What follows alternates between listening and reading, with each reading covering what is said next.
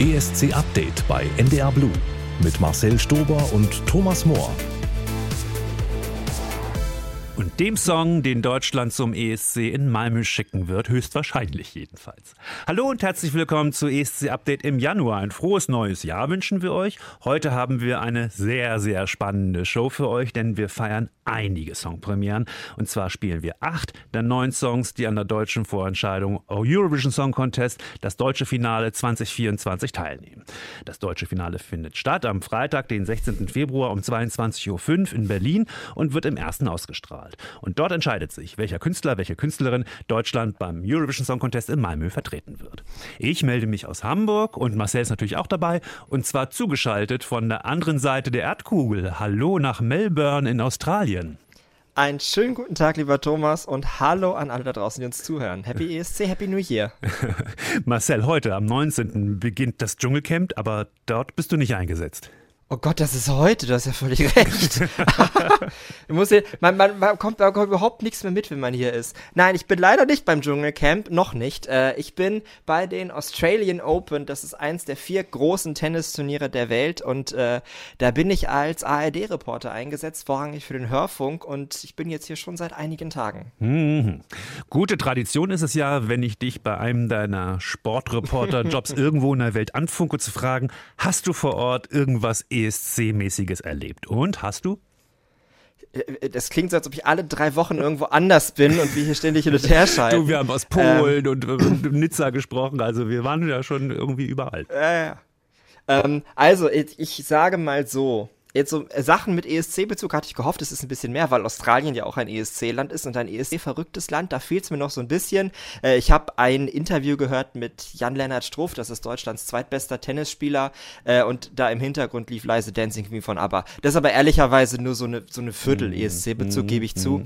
Aber ich möchte die Frage so ein bisschen erweitern, nämlich äh, finde ich durchaus, dass so dieses Gefühl, was ich hier habe und alles, was man so erlebt, das ist total mit einem ESC vor Ort vergleichbar. Also es gibt, es gibt ein Pressezentrum, wo natürlich Leute aus aller Welt irgendwie zusammen mhm. sind. Mhm. Man tauscht sich aus mit Journalisten von, von, von anderen Medien hier. Ich, ich rede gerne mit Leuten, ich weiß nicht, von der FAZ, vom SID, von Eurosport und man hat nur ein Thema. Man hat ja dieses eine Thema und alles andere ist so ausgeblendet, das ist so weit weg. Also nicht nur kilometertechnisch, so wie jetzt nach Deutschland, sondern auch wirklich äh, komplett raus aus meinen Gedanken. Es geht von morgens bis abends um Tennis und am nächsten Tag geht es wieder so weiter. Es sind ultra lange Tage und es ist mega interessant und spannend. Und auch wenn man in so ein Stadion reingeht, was man nur so aus dem Fernsehen kennt, ist auch ähnlich, wie wenn man beim ESC in so eine neue Halle reingeht und zum ersten Mal die Bühne sieht. Also gefühlstechnisch her ist das gar nicht so weit weg tatsächlich. Hm, ja, eine ähnliche Verbindung hatten wir in Deutschland gerade, ähm, so ESC und Sport, weil ja die Handball-Weltmeister, äh, Europameisterschaft gerade angefangen hat in Düsseldorf. Das mhm. Eröffnungsspiel war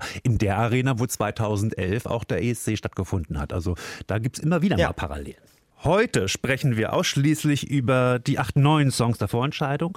Alle internationalen Entwicklungen aus dem Dezember und Januar besprechen wir dann in unserer ersten Folge im Februar, genauer gesagt schon am 10. Februar. Und wir hören noch etwas ganz Spezielles und zwar über ein spezielles Weihnachtskonzert, das du Marcel besucht hast. Äh, mhm. Doch dazu später mehr.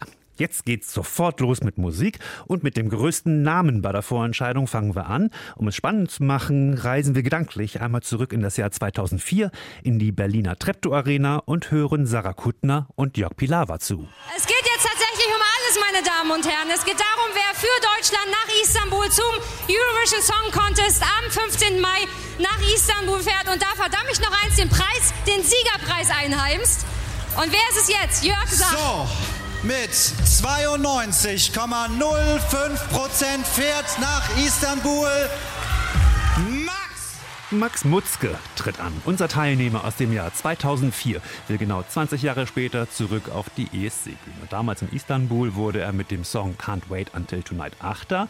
Marcel, das ist für dich ja eigentlich Ancient History, aber du bist auch im Film, denke ich, oder? Ja, Max Muske kenne ich natürlich, auch wenn ich den ESC 2004 und auch den Vorentscheid 2004 damals noch nicht live verfolgt habe, aber das wird einem ja eigentlich jedes Jahr wieder um die Ohren gehauen, sein Auftritt in irgendwelchen Rückblenden, die man dann wieder rausholt. Ich war von Can't Wait Until Tonight nie so der große Freund, weil ich auch finde, dass da eigentlich wenig passiert, außer er steht einmal auf in dem Song. aber es ist ja wahnsinnig gut angekommen, es wurde damals Achter und das ist ja ein Ergebnis, über das man sich wieder freuen würde. Und jetzt hier, mit diesem Song möchte er an alte Erfolge anknüpfen. Max Mutzke mit Forever Strong. You know, I would always listen. I know when you are talking in your sleep to catch and hold you when you're falling out of your most breathtaking dreams. Will I ever find a peace of mind and finally take a seat? I listen to your pounding heart. I don't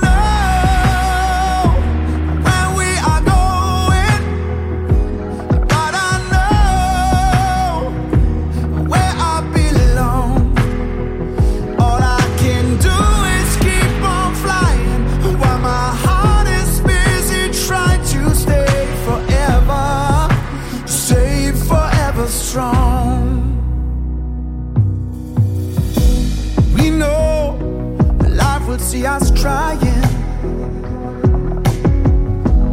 I know some hopes and dreams are gone. To wish them back is all I'm doing. Sometimes I'm right, sometimes I'm wrong. I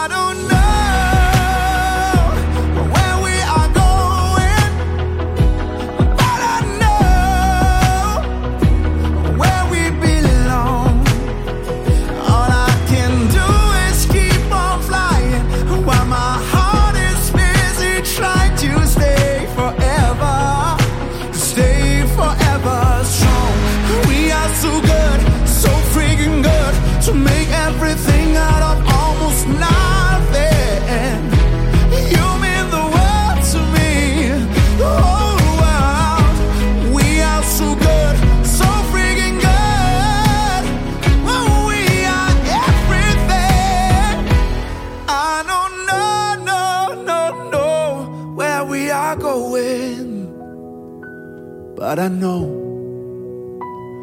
where I belong.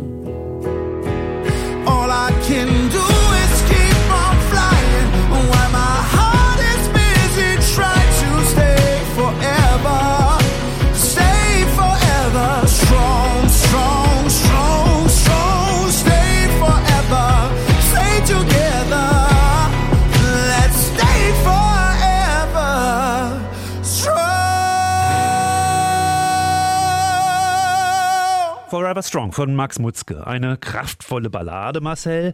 Ist das erfolgsversprechendes ESC-Material? Ich habe nachgedacht, lieber Thomas. Ich habe nachgedacht über die Frage, ob so Songs, ob so ähnliche Songs, äh, die wir damals geschickt haben und die gut angekommen sind, ob die heute immer noch so gut ankommen würden. Das ist einmal äh, der Song von Max Mutzke damals, vielleicht ein bisschen ähnlich der Song von Roman Lob, Standing Still, den ich mega finde, äh, damals wie heute.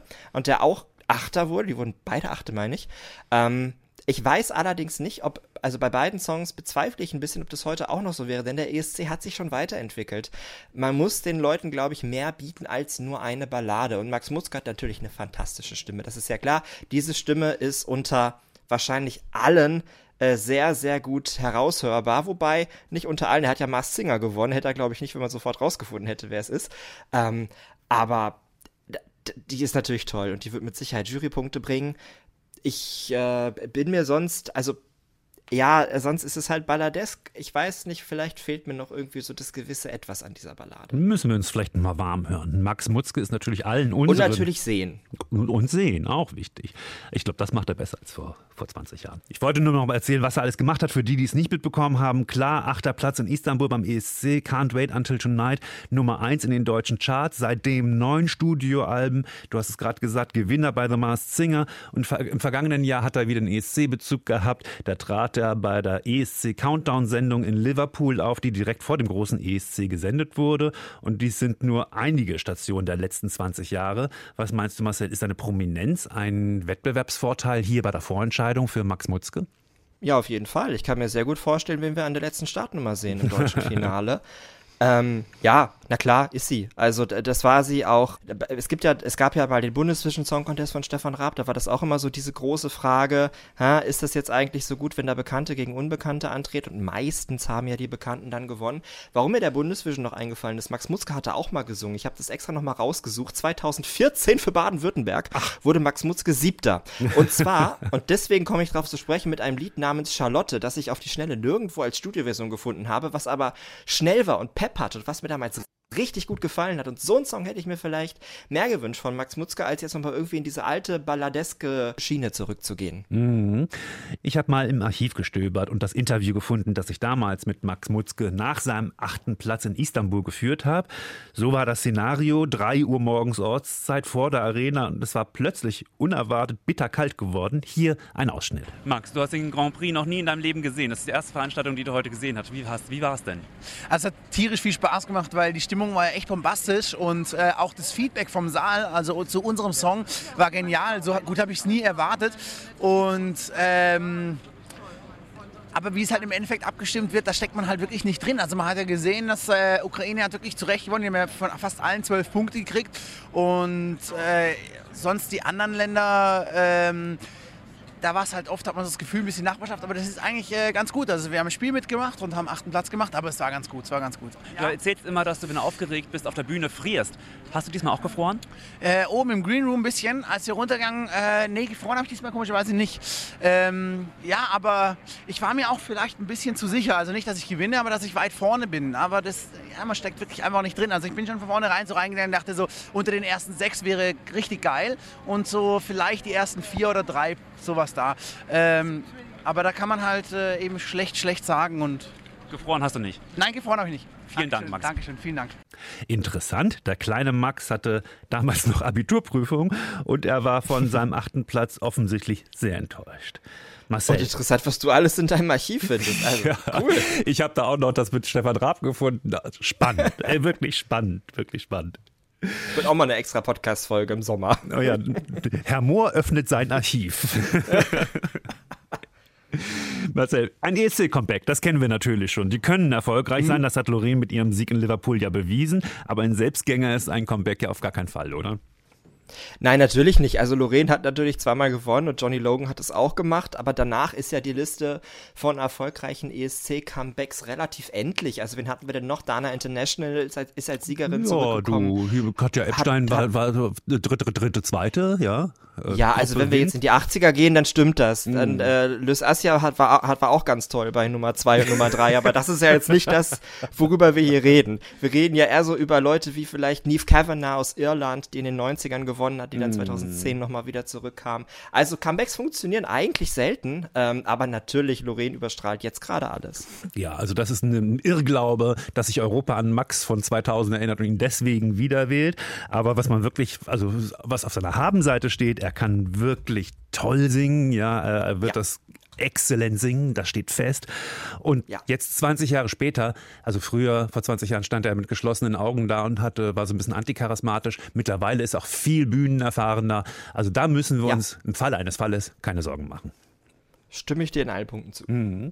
Vom größten Profi bei der ESC-Vorentscheidung kommen wir jetzt zu der Künstlerin, deren musikalischer Lebenslauf am kürzesten ist. Auch Lena hat als Newcomerin gewonnen, das muss also erstmal nichts heißen. Jetzt geht es nämlich um Leona. Die 20-jährige Newcomerin aus Flensburg hat vor zwei Jahren Abi gemacht und wohnt jetzt in Hamburg. Sie geht mit dem Song Undream You ins Rennen. Das ESC-Update bei NDR Blue. Been 2000 lonely hours. You're not here to talk about. It's funny, cause we talked all of the time.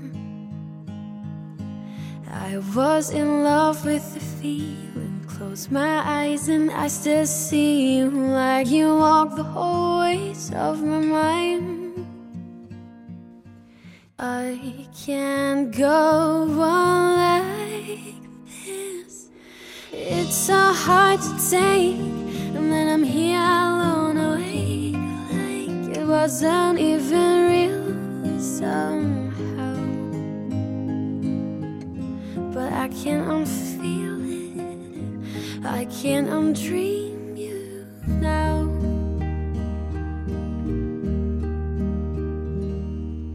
You used to buy me yellow roses. Who'd believe it if they told someday they will outlive you and I?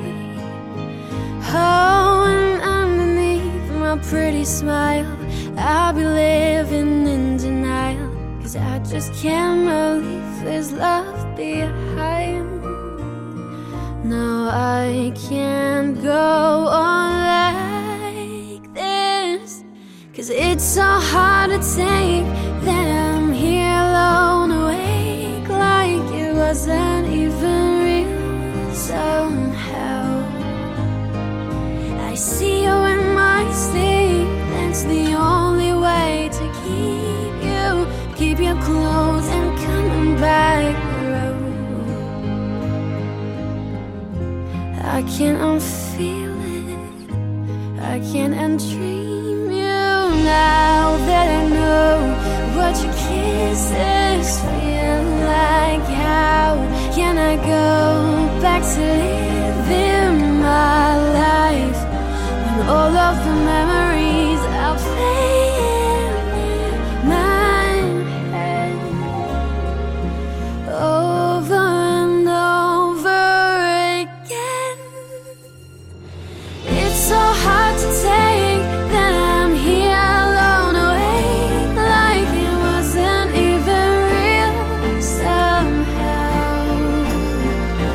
see you in my sleep, that's the only way to keep you, keep you close and coming back around. No, I can't unfeel it. I can't undream I can undream you now. Ich kann dich sofort aus meinen Träumen streichen. Sehr leise Töne beim ESC sind bei dem ganzen Ramtamtam drumherum ein ganz spannendes Konzept. Marcel, auch erfolgversprechend? Ja, zwischen Leona und Lena ist es auch nur ein Buchstabe. Also, meine Güte. Ähm, ja, ich finde den Song sehr zerbrechlich. Ich finde, er hat eine schöne Melodie. Was mir vielleicht ein bisschen fehlt, ist dann doch so eine, so eine bisschen mehr Steigerung am Ende. Das geht ja nur so leicht mit der Musik mehr nach vorne.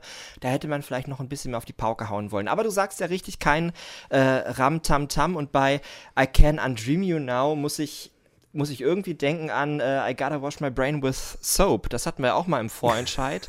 irgendwie finde ich geht das geht das inhaltlich in eine ähnliche Richtung. Hm. Ja, so dieses leise, ja, zerbrechliche, zarte erinnert mich an die beiden Songs von Victoria, die 2021 Ja. und 2020 Ja. für Bulgarien ins Rennen gegangen ist. Ne? Ja, Also fand ich beide toll. Fand ich Mhm. beide toll die Nummern von Victoria. Ja, waren auch dann ganz okay inszeniert und dann war sie irgendwo zwischen 10 und 15. Also solche Songs gehen nicht automatisch unter, wollte ich damit sagen, oder? Richtig. Ja, ganz richtig, genau. Ähm, aber ja, Inszenierung macht alles. Äh, hier Victoria da irgendwie auf dem Stein und der Sand rieselt runter, war natürlich auch sehr besonders. Hat geholfen. Was wissen wir noch über Leona Preuß ist ihr Nachname. Sie ist in Flensburg geboren und ihr Stiefvater hat Leonas Musikkarriere begleitet. Er ist Profimusiker und unterrichtet in Musikschulen. Und Leona hat ihr Können vor allem in den sozialen Medien unter Beweis gestellt. Sie sagt, es gibt nur noch die Musik und keinen Plan B. Na gut, ich habe mir bei YouTube mal einen Auftritt von Leona in Flens- Flensburg angeguckt. Das hat sie ordentlich gemacht. Aber ein, zwei Auftritte vor dem großen Wettbewerb, reicht das aus für die große ESC-Bühne in Berlin oder vor allem in Malmö? Ich finde ehrlich gesagt, dass du mit Lena vorhin schon ein sehr gutes Beispiel genannt hast, dass ja, das ja. ausreichen kann. Warum nicht? Ich, äh, ich möchte das natürlich sehr gerne live sehen. Ich glaube, bei diesem Lied, das so zerbrechlich ist, muss man aufpassen, dass am Ende nicht wirklich die Stimme wegbricht. Aber wenn sie das gut macht, dann kann das durchaus auch so einen Bonus haben, dass man eben genau das sieht, so eine, so eine noch junge, irgendwie unerfahrene Sängerin, so eine ganz frische, die dann so einen Song singt, kann klappen. Ja, sieht auch ganz bezaubernd aus. Man muss ja sagen, auch für die Veranstalter ist es ein Risiko, so ein unbeschriebenes Blatt zu nominieren. Die hatten ja so Castingrunden auch vorher. Da muss Leona ordentlich beeindruckt haben. Ich bin mal gespannt, wie sie das wuppt. So, jetzt geht es um einen jungen Herrn, der schon 2018 bei der ESC-Vorentscheidung dabei war mit seinem Song You and I. You and I,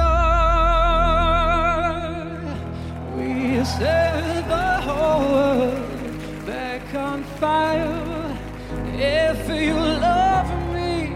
me, take it over me in the night. Oh, it's you and I. Marcel, du erinnerst dich mit Sicherheit sehr gut, oder?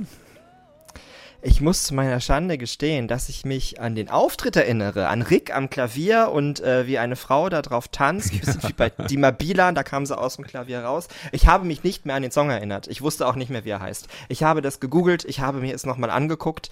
Das ist tatsächlich äh, aus dem Jahr 2018 nicht bei mir hängen geblieben, dieses Lied. Mhm. Ja, bei der Vorentscheidung 2018 gewann Michael Schulte. Rick wurde Dritter. In diesem Jahr greift Rick nochmal an und will sein ESC-Ticket lösen mit dem Song Oh Boy.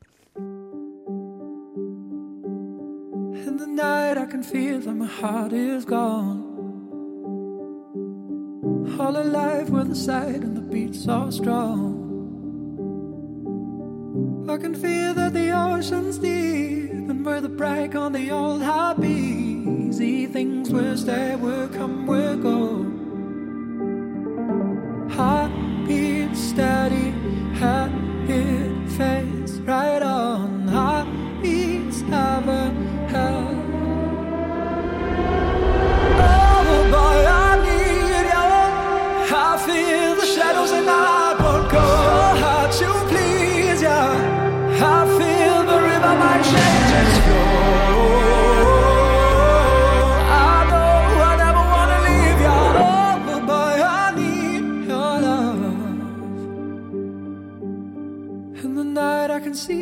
just don't go. You don't know about me, but I feel and I just don't need your flow. Ooh, I can feel that the ocean's deep. We're the break on the old happy. Easy things will stay, will come, will go. My heart beats steady, head it pays right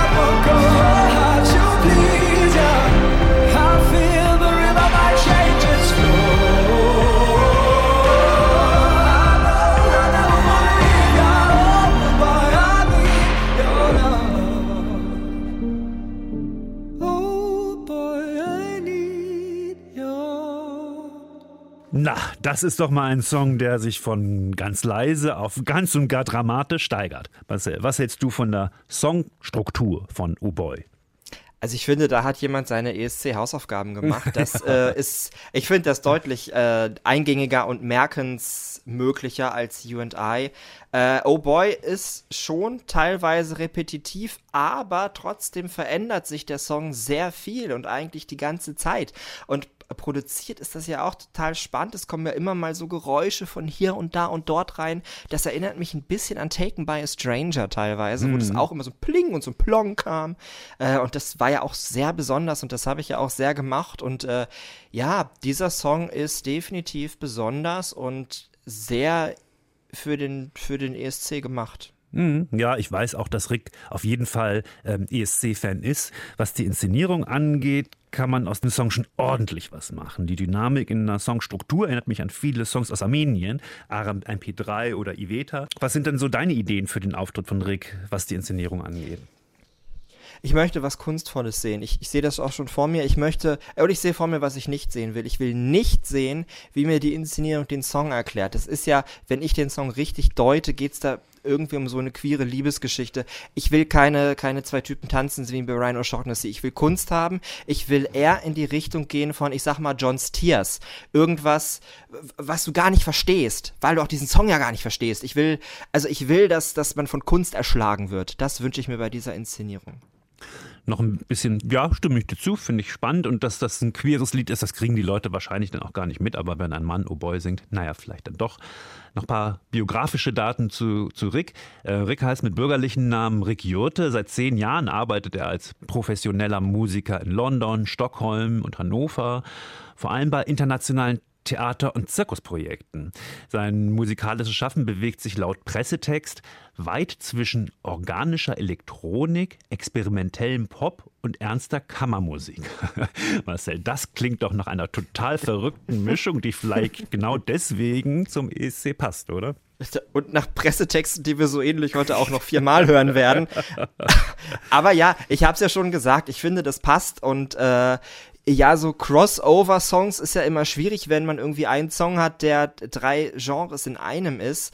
Ähm, aber wenn man einen Song hat, der halt besonders ist von vorne bis hinten, dann ist es natürlich sehr gut was mir Vertrauen einflößt, auch nachdem ich die Vorentscheidung von 2018 gesehen habe, da hat er ja wirklich super gesungen, also vollkommen fehlerfrei ja. und konnte auch gut ja in dem Song gesanglich spazieren gehen und diese zehn Jahre Erfahrung bei diesen ganzen Groß-Live-Veranstaltungen machen ihn, glaube ich, wirklich live fest. Das macht mich sehr optimistisch. Er ist ein exzellenter Sänger und ich bin mir sicher, dass er den Fokus auf die Performance legen wird. Das ist ja auch ähm, ja ein Steckenpferd von mir. Deswegen bin ich ganz optimistisch, was sein Song angeht.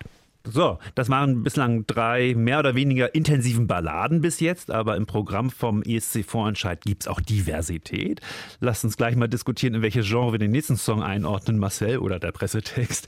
Denn jetzt geht's ums, denn jetzt geht's um Haustiere. Das Duo Galant geht mit dem Song Katze ins Rennen. Die Krallen dreht sie lang, zwar immer so, lässt keinen an sich ran, sie will das so. Die Krallen trägt sie lang, es war immer so. Lässt keinen an sich ran, sie will das so. Die Lippen trägt sie rot und offen.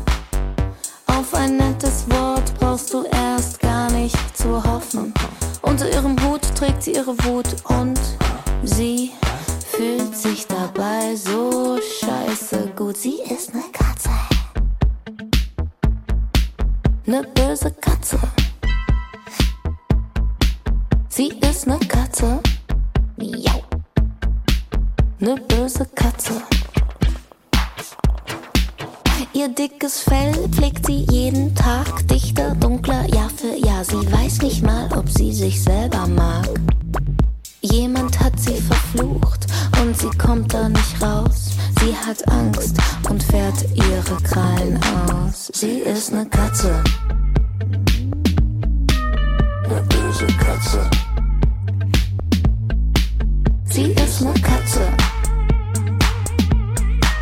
Ne böse Katze. Sie ist ne Katze.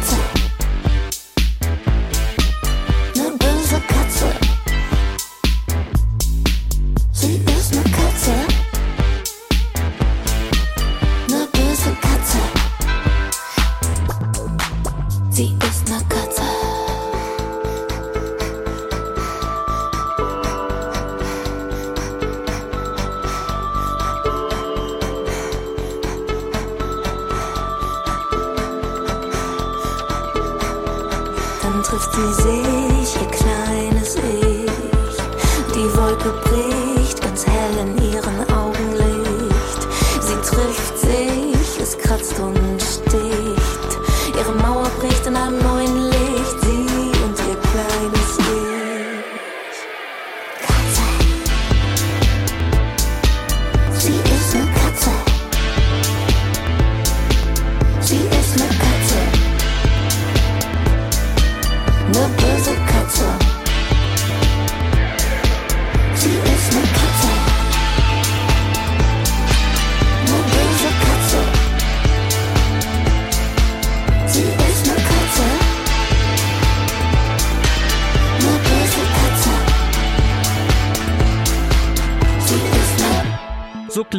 Elektropop aus Süddeutschland. Mona aus München singt, Paul aus Mannheim an den Instrumenten. Das Ganze klingt ein bisschen nach neuer deutscher Welle, ein bisschen gaga wie die Band Trio damals. Galant sagt über sich selbst, Achtung, Pressetext, wir machen Mhm. retro-futuristischen Elektropop. Also retro-futuristischen Elektropop. Ja, stimmst du dazu? Ja, genau an die Formulierung habe ich eben gerade gedacht und wusste, dass die jetzt noch kommt. Ähm, also Retro und futuristisch habe ich erstmal kurz überlegt, okay, was heißt das? Retro, also das, was schon mal da war, futuristisch, das, was irgendwann kommen wird. Ich glaube, man muss Trio so ein bisschen erlebt haben, um das zu verstehen. Da, ähm, ich kenne da, da, da, ja. Ich weiß bis heute nicht so komplett, was es soll, aber ich verstehe auch Helge Schneider nicht. Ich bin vielleicht auch für, für, diese, für diese Art von Humor äh, tatsächlich nicht ganz gemacht. Ich finde Katze musikalisch interessant. Ich finde, das steigert sich schön von den Instrumenten. Textlich äh, verstehe ich es nicht. Ist es, also, ja. Und dabei ist es Deutsch, gerne ne? und, und dabei ist es Deutsch, genau. Also textlich ist es mir ein bisschen wenig, ähm, aber ich glaube, der Text ist bei diesem Lied einfach auch egal. Mhm. Kleiner Spoiler, später kommt noch ein zweiter Titel in deutscher Sprache. Da gibt es nochmal zwei Sternchen für die Diversität, muss man ja sagen. Deutsch beim ESC ist ja nicht so oft bei uns vertreten. So, wir verstehen Katze nicht. Was bedeutet das denn fürs internationale Publikum? Ja, die verstehen das auch nicht, natürlich nicht. Ähm, aber ja, muss man, muss man einen Song verstehen, um ihn gut zu finden. Ich glaube, ich weiß, du willst noch auf Constructor hinaus. Die hat sich halt die Hände gewaschen. Da war das die Frau, die Hände wäscht. Ich, äh, man muss halt irgendwie im Gedächtnis bleiben. Das bedeutet jetzt für Galant, man muss der Act sein mit der Katze. Aber wie will man das umsetzen? Will sich da einer als Katze verkleiden? Das glaube ich irgendwie nicht. Ähm, Mhm. Ja, das wird deswegen äh, ist das spannend, dass man halt das eine hat, an das man sich gerne zurückerinnert, weil einfach nur Gaga reicht ja nicht. Also es muss ja noch irgendwie, da muss ja noch was dabei sein. Wie gesagt, die Musik finde ich schon ganz gut komponiert und dann muss man halt inszenatorisch dann noch irgendwie so einen Kick reingeben. Okay. Vom Süden Deutschland gehen wir in den Süden vom Norden. Der nächste Teilnehmer Der kommt. Süden vom Norden. Das ist, Der kommt nicht aus Porta Westfalica. Du, und ich war, ich, als ich in Lübeck natürlich ist der Süden vom Norden, selbstverständlich. Ja, als ich in Lübeck groß geworden bin, da war, da war Hannover für mich schon Süddeutschland, weil das unfassbar weit weg war. Und Porta Westfalica ist dann sozusagen unsere Côte d'Azur. Aber finde ich toll. Äh, Ich fahre da immer an die Porta Westfalica vorbei, wenn es zu Schwiegereltern geht. Aber ihn habe ich da noch nicht gesehen. Porta Westfalica ist unsere Côte d'Azur, ist der Satz dieses Podcasts. Besser wird es jetzt nicht mehr, aber es, es, es tut mir leid. Super. ja, das Wiengebirge, Teutoburger Wald ist ein Träumchen. Ich war neulich an der Côte d'Azur, es sah aus wie ein Porta Westfalica, es ist unglaublich. Ja, mal weiter. Ich will jetzt über Isaac reden. Also Isaac kommt aus Porta. Westfalica und ist der nächste Interpret, den wir vorstellen. Und sein Song heißt Always on the Run.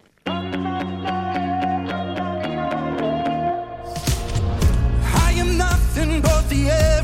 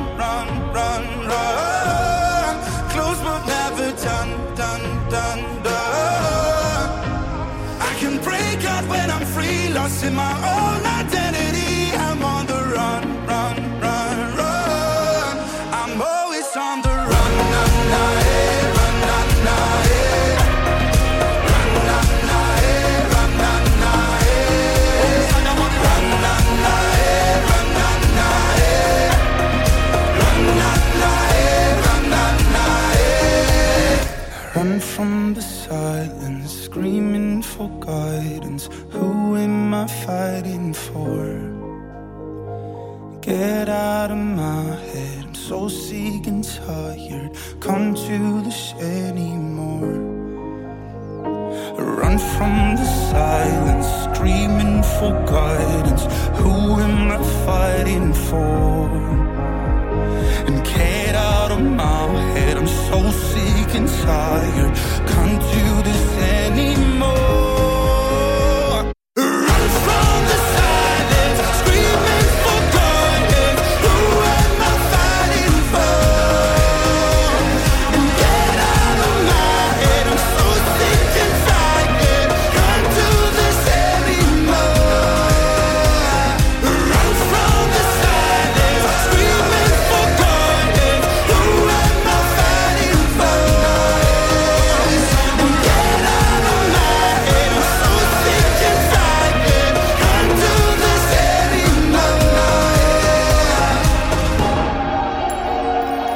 Always on the Run, ein Rock-Pop-Song, den Isaac selbst geschrieben und auch selbst komponiert hat. Darum geht es um die Frage, ob wir alle nur ein kleines Rädchen in einer großen Maschinerie sind und das sehr oft vorkommende Run, Run, Run, Run, Run bedeutet, dass wir weglaufen vor der Realität.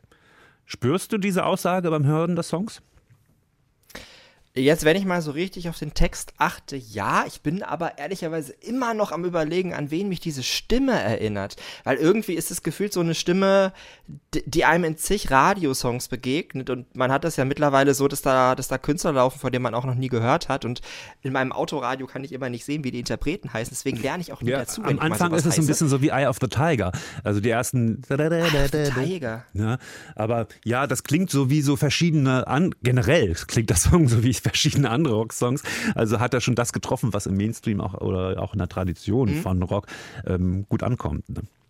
Noch mal ein paar biografische Sachen. Er ist ja unbekannt, ist aber schon seit 2011 im Musikbusiness. Damals, 2011, hat er bei der Castingshow X-Factor mitgemacht. Ich fand die damals toll, diese Show, und habe jede Folge gesehen. Allerdings kann ich mich an ihn nicht mehr so richtig erinnern. Und seitdem versucht er halt von der Musik zu leben, mehr oder weniger erfolgreich. Seine Komposition kann, ja, finde ich schon, mit vielen Songs aus dem Genre mithalten, die dann Hits geworden sind. Bei mir hat er auch so ein bisschen Ohrwurm-Charakter entwickelt. Bei dir auch?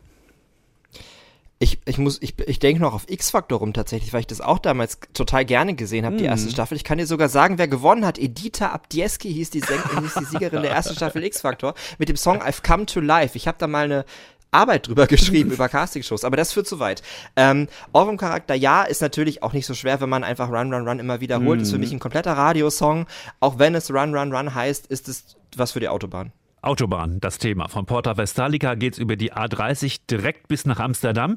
Warum ich das erzähle? Unsere nächste Künstlerin ist Niederländerin. Bodine Monet startet im deutschen Vorentscheid mit ihrem Song Tears Like Rain. Cried a flood, water was all around me. Water it made me doubt me. How many nights, how many times? Blood, blood of a girl just like me. You really kept it low key. How many nights, how many times? Maybe she was just a silver lining. No more tears like rain running down down my face again. No tears like rain running down down my face, my face. Too many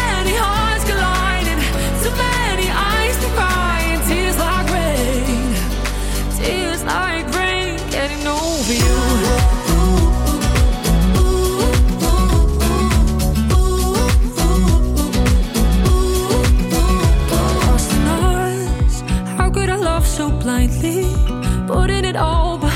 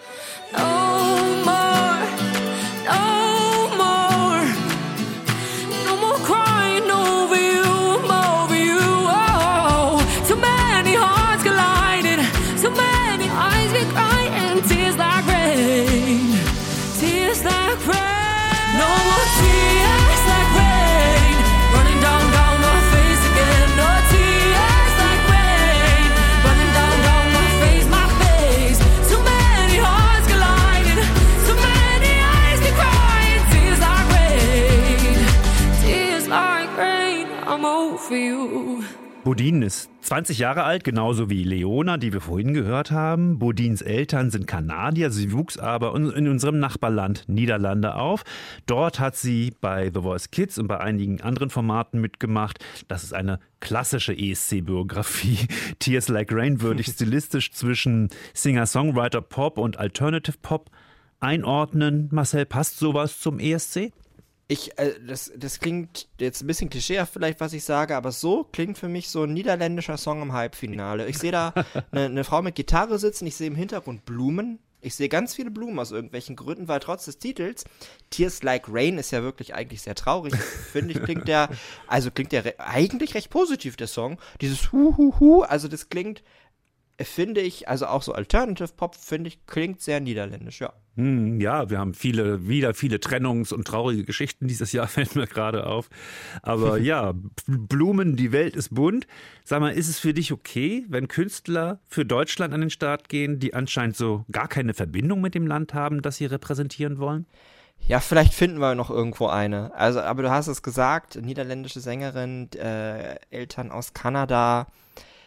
Noch habe ich keine. Hm. Vielleicht werden dann, vielleicht werden auch hier noch Pressetexte geschrieben werden, die dann ein bisschen mehr in die Tiefe gehen, dass sie irgendwo wohnt oder dass sie mal Deutsch gelernt hat oder ich weiß es nicht. Ich, äh, dafür kenne ich sie jetzt leider auch noch zu wenig. Ja, also das ist ja, haben wir ja lange so nicht mehr praktiziert in Deutschland. Ne? Also Steve, denn selbst wenn wir Steve Malmquist oder ähm, Wenke Mürre oder Gitte geschickt haben, die waren ja alle auf dem deutschen Markt total erfolgreich. Auch Jane Comerford als Australierin war ja jahrelang hier in Deutschland aktiv. Ähm, selbst Ben Dolic hat bei äh, The Voice of Germany Voice of mitgemacht. Germany, Hm, ja. Da sehe ich so gar keine Verbindung.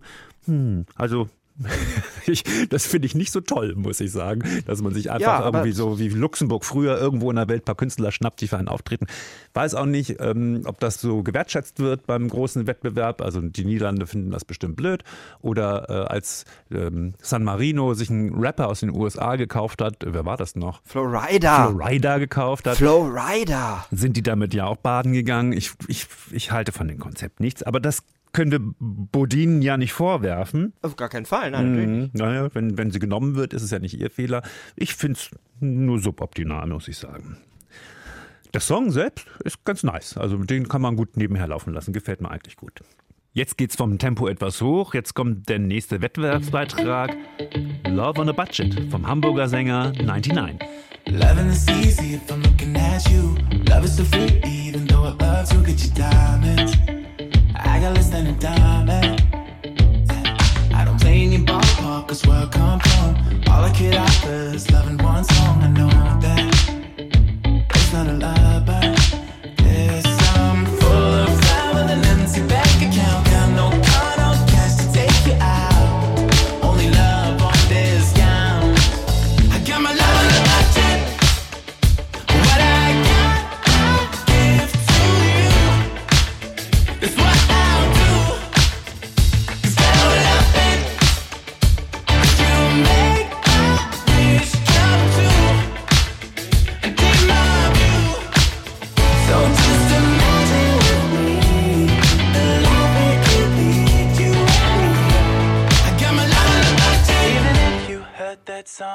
million times. Give me one day to change up your mind. Watch how the day turns into a hot lap of the seaside. We're making love something cheap wine. And I can take you places where the money hasn't been the best thing. And life is still for free. Can't put a price on your smile. I could hold you till the end of time. I'm full fire with an empty bank account. Got no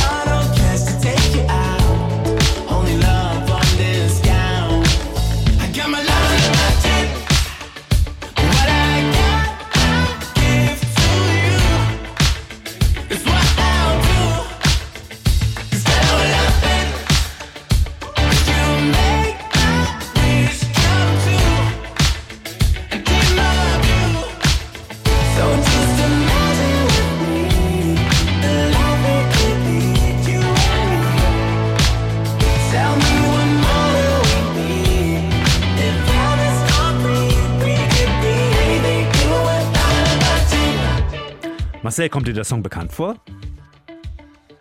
tatsächlich, äh, wenn du mich so fragst, ja. Mhm. Irgendwie ja. Ja, ja, als ich über 99 und Love on the Budget recherchiert habe, ist mir aufgefallen, hä, den spielen wir ja bei NDR 2. Besser gesagt, wir haben ihn von Anfang September im vergangenen Jahr bis Mitte November in der Musikrotation am Abend gehabt und den Song etwa 40 Mal gespielt bei NDR 2.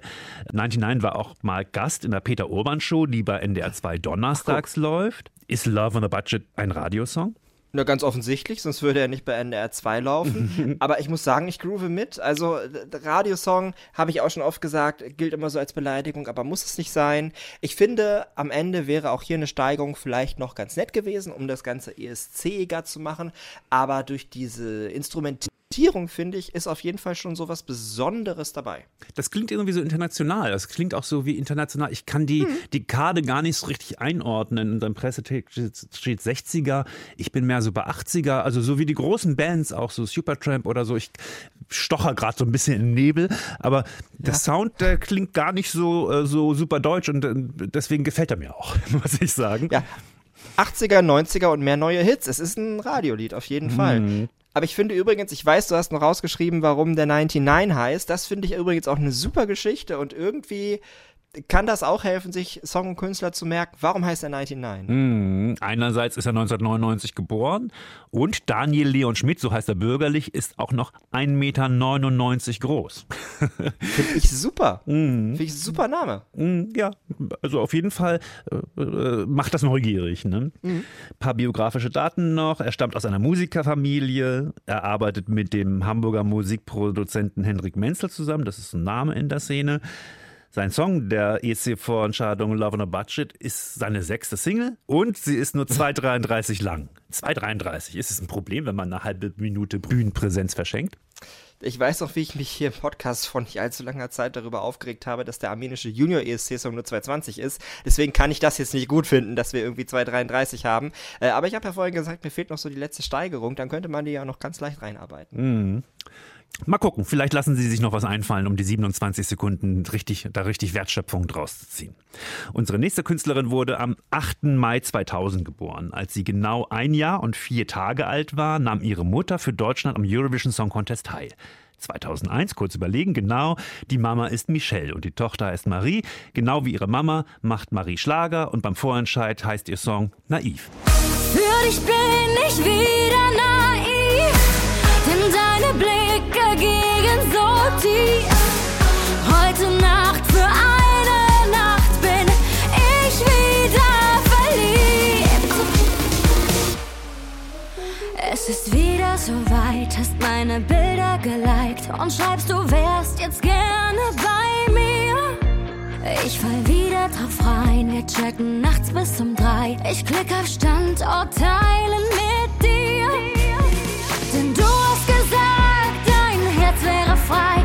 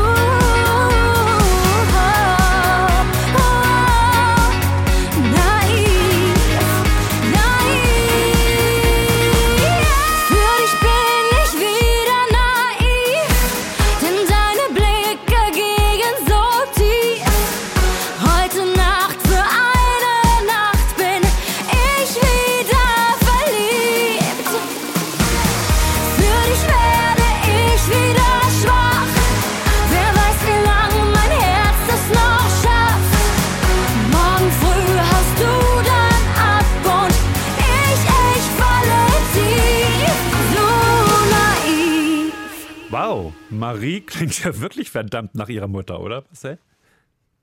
Tatsächlich ja, aber also von der Stimme her ja, aber ich finde, es ist eine andere Art von Schlager. Mhm. Michelle war ja damals für mich im Prinzip der letzte richtige Schlager beim ESC und auch so ein bisschen der letzte seiner Art, denn das meine ich jetzt ganz ernst, wo gibt es das heute noch? Heute ist eigentlich fast alles Popschlager mit so Beats unterlegt und das ist naiv eben auch. Das ist vielleicht eine Weiterentwicklung, aber ich wüsste tatsächlich gar keine Plattform mehr, wo ich noch so den klassischen Michelle-Schlager finden würde. Von damals. Mhm. Ja, der ist in Deutschland irgendwie out. So international hört man solche Songs ja manchmal nochmal aus Estland oder Schweden oder so. Hm. Ja, Marie Reim ist die Tochter einer regelrechten Schlagerdynastie. Michelle ist Mama, haben wir gesagt, und ihr Vater ist Matthias Reim. Deswegen heißt es natürlich auch Marie Reim, ja. Und er, Matthias Reim, war 1990 mit seinem Hit Verdammt, ich lieb dich 39 Wochen lang an der Spitze der deutschen Charts. Okay, Schlager ist die DNA von Marie Reim. Kein Wunder, dass Marie sagt, Schlager passt zum ESC wie die Faust aufs Auge. Passt Schlager beim ESC wie die Faust aufs Auge, Marcel? Wann hatten wir denn das letzte Mal Schlager? Ich habe wirklich überlegt, was kann man denn als, am ehesten als Schlager bezeichnen? Also ich muss ganz ehrlich sagen, wer naiv auf Schwedisch, würde ich da ja sowas von zu abgehen, weil Schwedenschlager ist mega, aber Schwedenschlager gewinnt nie das Melodiefestival. Das ist immer dabei, aber Schweden entscheidet sich dann immer dann eben doch für, die Popnummer von den Mamas, ähm, aber nie für Schwedenschlager, obwohl das eigentlich immer ganz cool ist, auch so, man kann da toll zu abfeiern, aber wirklich beim ESC hört man das selten aller, allerhöchstens vielleicht noch für Flamme, aber selbst das ist doch mal eine ganz andere Form. Das klingt ja nicht wie Marie Reim. Dementsprechend würde ich sagen, Schlager beim ESC, da gibt es wenig Fallbeispiele, um das zu beurteilen. Hm, deswegen ist es Ist total. dir eines eingefallen? Äh, Nee, überhaupt nicht. Äh, deswegen ist es total spannend zu überlegen oder äh, abzuwarten, also sie hinzuschicken und abzuwarten, wie das international ankommt, weil das, glaube ich, so ein sehr deutsches Su- Sujet ist. Vielleicht kommt es gut Mhm. an, schlecht, man weiß es nicht. Interessant. Marie Reim ist jetzt 23 und als Zwölfjährige trat sie schon in der Show von Florian Silbereisen auf, hat zwei Studioalben aufgenommen. Die Erfahrung kann ihr auf jeden Fall helfen, oder Marcel? Ich glaube, Schlagersänger bringt so schnell gar nichts aus der Ruhe. Ich halte die für sehr abgebrüht. So grundsätzlich, so vom Berufsbild her ist jetzt auch wieder total Klischee, das weiß ich. Schlagersänger bringt so schnell gar nichts aus der Ruhe, außer vielleicht live singen. Denn eigentlich ist ja jede Schlagershow, die du so im Fernsehen siehst, voll Playback. Das stimmt, Ähm, ja. Deswegen, ich, ich gehe davon aus, dass Marie Reim sehr gut singen kann. Sie wird ja dann auch durch diese, durch die, das ganze Auswahlverfahren und die Jurys und so weiter durchgekommen sein. Ähm, deswegen mache ich mir da wenig Sorgen, aber das ist ja eben häufig tatsächlich eigentlich die große Vollplayback-Show. Also Schlagersänger können auf jeden Fall performen. So, das war's schon. Jetzt kennen wir acht von neun Songs der Vorentscheidung. Ein weiterer Song wird noch in der Sendung Ich will zum ESC gefunden. Darüber haben wir schon berichtet. In einem Format für die ARD Mediathek suchen Conchita und Ray Garvey einen weiteren Act für die Vorentscheidung. Die Termine für diese Reihe findet ihr auf unserer Homepage. Das Ganze startet am 25. Januar und entscheidet sich am 8. Februar. Trotzdem, Marcel, machen wir jetzt schon mal eine kleine Bilanz zum Teilnehmerfeld der Vorentscheidung. Ich nenne mal ein paar Kriterien und wir assoziieren frei, okay? Gerne. gerne. Diverses Teilnehmerfeld ist ja immer ein großes Thema. Divers? Nicht so, oder? Ist mir völlig egal. Ich finde, ein Vorentscheid muss nicht divers sein. Ein Vorentscheid muss gute ESC-Songs bringen und wenn das zwölf sind, die ähnlich klingen, dann will ich, dass der gewinnt, der am besten ist. Also Diversität ist für mich absolut kein Merkmal von einem guten Vorentscheid. Ja, was so auffällig ist, dass wir viele Einzelkünstler haben, ein Duo und keine Band. Das ist, ist ja auch eine Form von Diversität und Genrevielfalt, was ja immer auch gefordert wurde im Zusammenhang mit dieser Petition und so. Hm, ja, ist auch nicht so richtig vielfältig. Ne? wir haben es jetzt mit, mit, mit Metal versucht. Die, die Sache ist, also wir haben ja Balladen, ja, wir haben so ein bisschen was, was Abstruseres, wir haben ein bisschen was Spezielleres. Aber Die große Frage ist natürlich immer, haben wir was Modernes und was ist eigentlich modern? Ja, da fehlt mir ehrlich gesagt einiges. Das sind halt so moderne Beats, ja. Also das ist so, so wie Songs von Dua Lipa, Lil Nas X oder alles, was an den Spitzen der Startcharts steht. Äh, das ist ein ganz anderer Sound als der, den wir jetzt die letzte Stunde gehört haben. Insofern würde ich mir das wünschen, dass man da vielleicht noch mal in Zukunft ein bisschen mehr gräbt. Promi-Faktor haben wir nur Max Mutzke, sonst haben wir gar kein Promi dabei. Nein, nein, nein, wir haben Marie Reim dabei. Ah ja, ja, die ist auch prominent. Das stimmt. Ja, ja, ja, also das, das sind wahrscheinlich die Namen, äh, jetzt sind ja alle raus. Ich, also das sind doch wahrscheinlich die Namen, auf die sich die Presse als erstes stürzen wird. Ja, deswegen habe ich die am Platz ich jetzt ein. Deswegen habe ich die auch als erstes und als achtes gespielt, weil das sozusagen die Klammer war für unsere Show. Du bist so ein alter Fuchs, Thomas. ja, das ja. ist Wahnsinn. Kann irgendeiner dieser acht Acts international Gesprächswert erzeugen? Ich, äh, ja, ich glaube, in der, in der ESC-Bubble äh, werden sich sehr viele Leute zu Katze äußern. Das kann ich mir schon sehr gut vorstellen, dass da erstmal überlegt wird, was, was soll uns das sagen, dass das irgendwie neugierig macht auf die Show und dass da vielleicht die ähnliche Frage kommt wie bei Who the Hell is Edgar? Wie the hell wollen sie das inszenieren? Ja, also gesprächswert und, und Marie Reim wird sicherlich auch gesprächswertig sein. Doch, also ich glaube, die Vorentscheidung wird zumindest ESC-Fans durchaus interessieren. Mhm. Ja, gucken wir mal, warten wir mal ab. Ähm, wir tippen gleich auch mal, denn das hier war jetzt schon unser Update zur deutschen Vorentscheidung oder wie die Sendung im Fernsehen korrekt heißt. Eurovision Song Contest 2024, das deutsche Finale. Jetzt liegt die Entscheidung bei euch, dem deutschen Publikum und bei einer internationalen Jury. Marcel und ich machen, haben hier an dieser Stelle immer äh, so eine kleine Losgeschichte. Wir schreiben jetzt mal den Gewinner auf, von dem wir vermuten, dass er Gewinner sein wird. Also normalerweise, wenn wir das machen, bin ich aber nicht 17.000 Kilometer entfernt, aber ist okay. Du bringst mir das Los mit, bis du zurück bist, ist ja Ja, nicht so klar. viel passiert. Und wir öffnen die Lose dann am Mor frühen Morgen des 17. Februar nach der Vorentscheidung. Okay. Zweierlei haben wir jetzt noch hier kurz in der Ausgabe von ESC Update. Wie am Anfang angekündigt, wird Marcel über ein wundervolles Weihnachtskonzert erzählen. Und ich wette, niemand von euch wird erraten, um welches Konzert es sich handelt. Marcel, nun sind alle wirklich sehr gespannt. Lass die Katze, haha, aus dem Sack.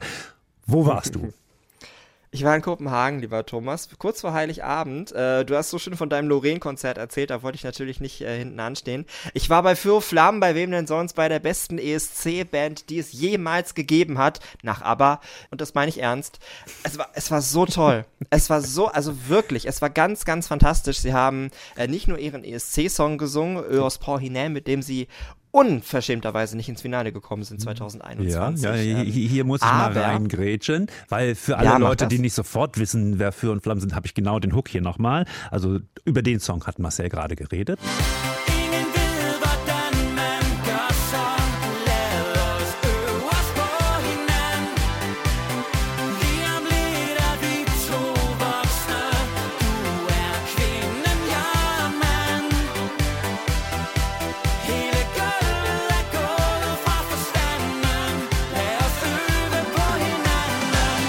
Genau. Ähm, jetzt weiter. Den haben sie auch gesungen. Es gibt Leute, die nicht sofort wissen, wer für Flammen sind. Naja. Man muss davon ausgehen. Den haben, sie, den haben sie gesungen und zwar hat der, äh, der Lauritz Immanuel, das ist der, der immer an der, an der E-Gitarre steht und der die meisten Songs komponiert hat, vor diesem Titel tatsächlich auch die, die ESC-Hymne kurz auf E-Gitarre gespielt. Das war natürlich sehr schön. Es war ein Weihnachtskonzert, es wurden auch Weihnachtslieder gespielt. Für Flamme haben selbst zwei Weihnachtslieder, die sehr zu empfehlen sind. Ähm, und überhaupt die ganze Musik von Für Flammen ist wirklich toll. Das ist eine, das ist also wirklich so sehr wie auf die bin ich auf keinen Künstler beim ESC jemals gestoßen, seitdem ich das Ganze verfolge, seit mittlerweile 18 Jahren. Und ich meine das total ernst, es war wunderschön und was auch toll war, war das Publikum ganz durchmischt und die haben das alle, und das ist das Geheimnis dieser Musik, die haben das alle ernst genommen. Die, die haben das alle, das war, für Flamm ist kein Gag-Act. Das war vielleicht deren Problem, dass das nicht jeder verstanden hat. Aber die meinen das auch selber komplett ernst, was sie machen. Und deswegen ist das so toll. Dieses Konzert hatte auch rührende Stellen wirklich, wo sie da im Publikum standen und eine ganz zarte Ballade performt haben und sich gegenseitig anschauten. Ich komme schon wieder viel zu sehr ins Schwärmen, also es war toll. Ja, vielen Dank. Für Und ich würde, du hast gesagt, du würdest vielleicht nicht nochmal zu Lorraine gehen. Ich würde jederzeit wieder zu Fürflam. Sehr gut. ESC Update. Three Minutes. Bye bye. Und selbstverständlich reden wir auch heute wieder in unserer Rubrik Three Minutes Bye Bye über ESC-Songs, die mehr Aufmerksamkeit verdient haben. Passend zu unserem Hauptthema geht es hier auch um eine deutsche Vorentscheidung und es geht um ein Jahr, das heute auch schon mal Thema war. 2004, das Jahr, als Max Mutzke das Superfinale gegen Scooter gewonnen hat. Marcel, wir haben schon einige Male über das Jahr 2004 gesprochen. Damals gab es eine Kooperation mit Viva und MTV. Und ich muss sagen, selten hatten wir ein so erlesenes Feld bei der Vorentscheidung. Mia, Hungriges Herz, Sabina Settlur, Max Mutzke, Westbam, Laith Eldin war damals ein, ja auch erfolgreich. Wonderwall. Overground, natürlich, die kennt man auch. Patrick Nu, der war im Dschungelcamp, ist nicht weit von hier. Also, Andern haben wir, Ja, glaube ich, hier auch schon mal gespielt. Ich spiele aus dieser ganzen Reihe meinen Lieblingssong. Und jetzt darfst du mal raten, welcher das ist. von denen hier ist es nicht Patrick Nu. Nee. Dein Lieblingssong von denen, die hier stehen, ist Liebe von Sabrina Settlur. Nein, es ist Mia und Hungriges Herz. Das ist schön, das ist ein toller Song. Ja, das ist, das ist einer meiner Lieblingssongs aus, ja, fast, das habe ich jahrelang gehört noch und das wurde auch oft noch bei irgendwelchen Pop-Disco-Veranstaltungen, die gar nicht unbedingt ESC-mäßig waren, gespielt. Also den habe ich sehr gut im Kopf. Und Mieze Katze und Mia, ähm, seitdem bin ich großer Fan. Da sind sie schon wieder, die Katzen. Wo sind die Katzen? ja. Also, jetzt gibt's Hungriges Herz mit Mia, Teilnehmer der Vorentscheidung im Jahr 2004. Und das war es jetzt auch wirklich mit unserem ESC-Update. Wir wünschen euch viele spannende Diskussionen über die deutschen Beiträge. Wir hören uns wieder am 10. Februar. Bis dahin, bye bye. Macht's gut. Das ESC-Update bei NDR Blue.